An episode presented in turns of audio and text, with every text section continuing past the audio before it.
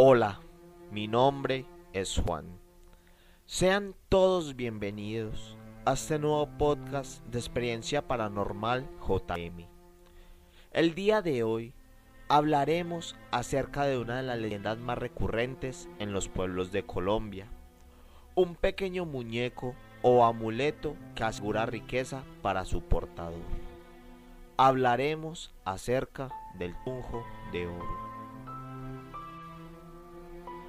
En los caminos serpenteados, bosques perfumados, quebradas cristalinas y rocas míticas, se aparece un niño abandonado, llorando e implorando a los viajeros protección, alimento y abrigo.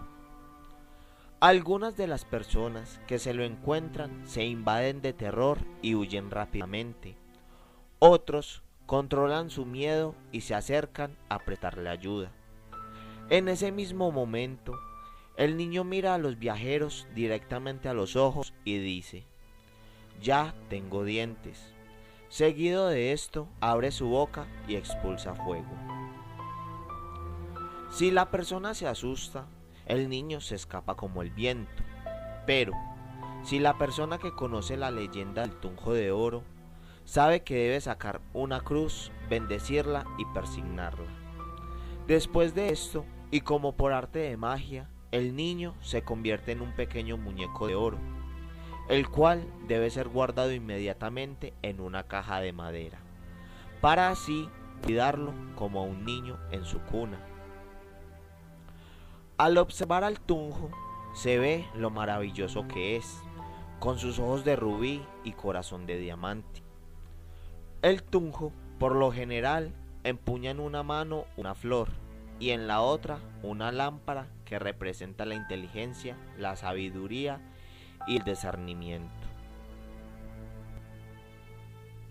Lo cierto es que las personas que han tenido la dicha de encontrarse con el portentoso tunjo de oro y han cumplido correctamente con el ritual para convertirlo en muñeco, reciben prontamente, después del suceso, la posesión de bienes y riquezas. Prácticamente, el tunjo se convierte en una mina de oro y de piedras preciosas para su mentor.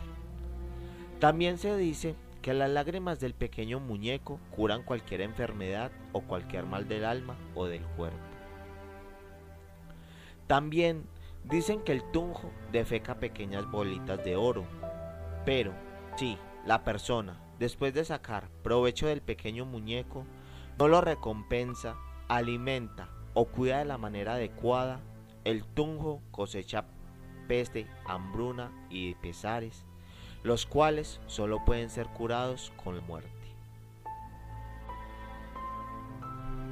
Hasta aquí llega la historia de este fascinante niño dorado.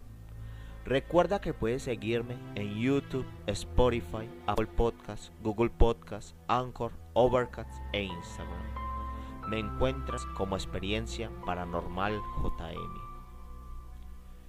Espero que te encuentres muy bien y te deseo lindas pesadillas.